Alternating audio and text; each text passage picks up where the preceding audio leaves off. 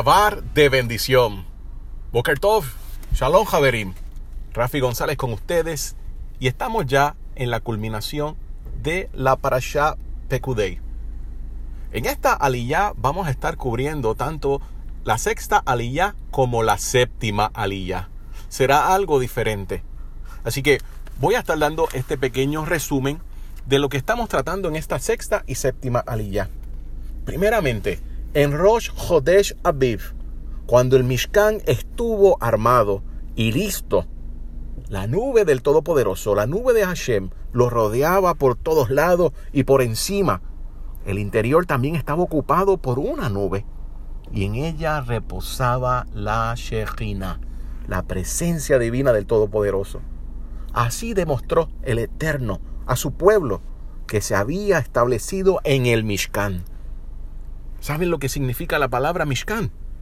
La palabra Mishkan se origina en lo que significa descansar. Así que la Torah está diciendo que Hashem descansó en el Mishkan. Esta era la prueba irrefutable de que el Eterno había perdonado a todos los Bene Israel por la transgresión del becerro de oro. Cuando el Mishkan se construyó, es importante poder atarlo o entrelazarlo con la creación del mundo. Primero, el Mishkan del Eterno es muy importante porque vamos a ver la creación ahí.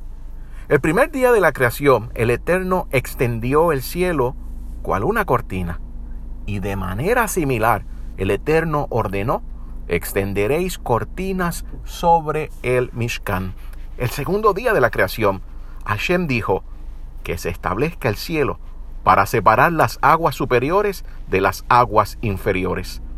En el Mishkan, el Parojet, la cortina separaba el Kodesh, HaKodashim, del Kodesh, el lugar santo del lugar santísimo.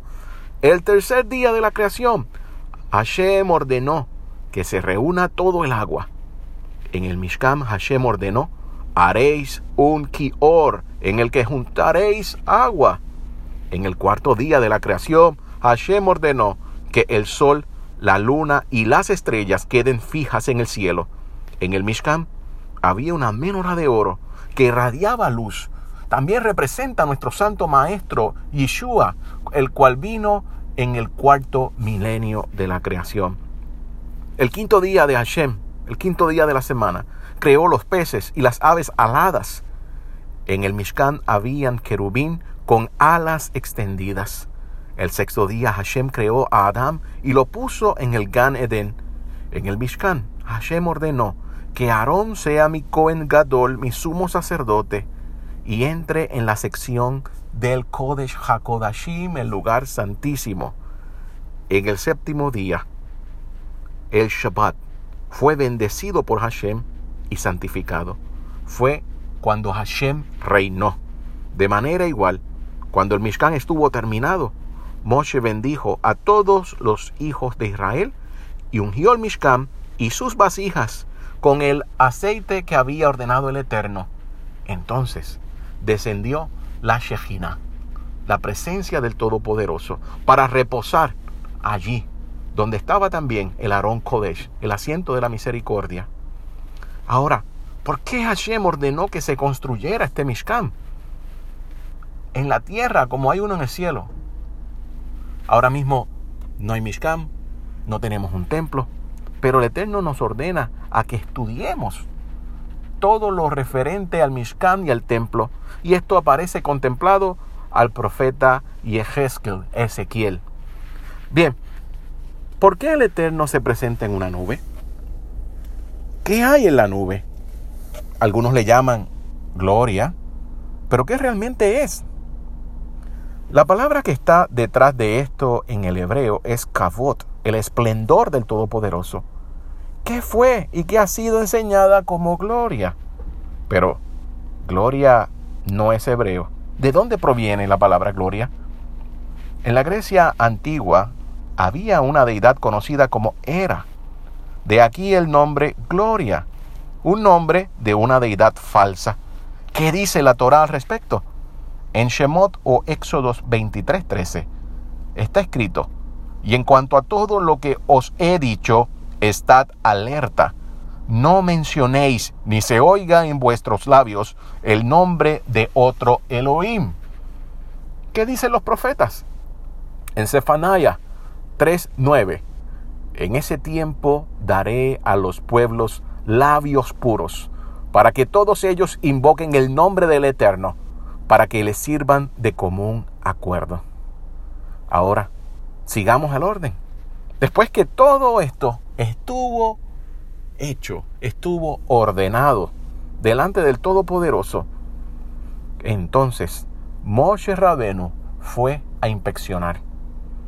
Esto nos enseña que todos nosotros, con los talentos que tengamos, debemos estar sujetos al gran Roé de Israel. Como Mashiach, Moshe apunta a nuestro santo maestro Yeshua. Luego de pasar la aprobación de Moshe Rabenu, todo se armó, las cortinas, las mesas, las mesas de los panes, todo estaba listo. El perímetro estaba levantado. Comenzó el humo del incienso a subir, a crear una cobertura.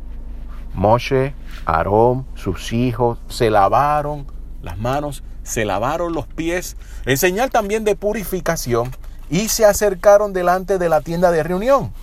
Todo estaba en orden, como lo había dicho el Todopoderoso. Y cuando caminamos en obediencia, en el orden del Eterno, en la Torah, en su corazón, es entonces que Él hace, se hace presente, que su Shejinah, que su presencia desciende. Él desciende en una nube. Si el Eterno es invisible, ¿por qué necesita que los hijos de Israel lo puedan ver en una nube? Esto es una pregunta que tenemos que hacernos. Ahora, la nube está funcionando como cobertura. ¿Pero cobertura de qué? ¿De qué se trata todo esto?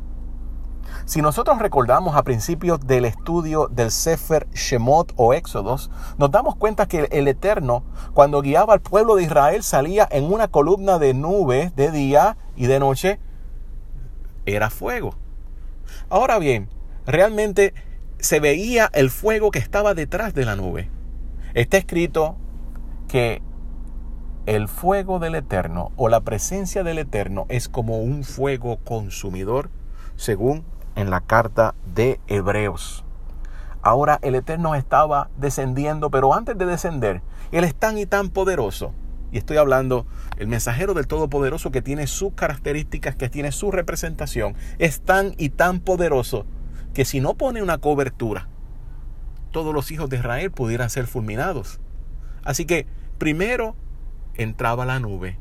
Segundo, detrás de la nube estaba la presencia del Eterno una presencia que nadie podía ver, pero sí se podía palpar. Una presencia que muchos, yo espero que todo Israel esté anhelando estar delante de ella. Pero para poder eso necesitamos una cobertura. Esto también se puede traducir por el Mashiach. El Mashiach Yeshua es el que nos da entonces a conocer al Padre. Y aquí tenemos un lenguaje alegórico, pero a la misma vez vamos desde un punto literal y físico. Así que el Eterno descendió, o el mensajero del Eterno descendió, descendió, estuvo con ellos allí. Moshe y los Kohanim no pudieron entrar adentro del Mishkan, ya que era el turno del Todopoderoso. Este ha sido el resumen de la sexta y séptima aliyah. Hazak, Hazak, Venid, Hased esfuércense en todo. Vamos a esforzarnos todos. Terminamos un libro. Ahora comenzamos otro libro. Nuevos retos. Vamos a estudiar ahora en detalle qué quiere el Todopoderoso. Que todos puedan gozarse en el recibimiento de este Shabbat, Kabbalah Shabbat. Que todos tengan pan y vino en sus mesas en esta noche. Shabbat Shalom, Javerim.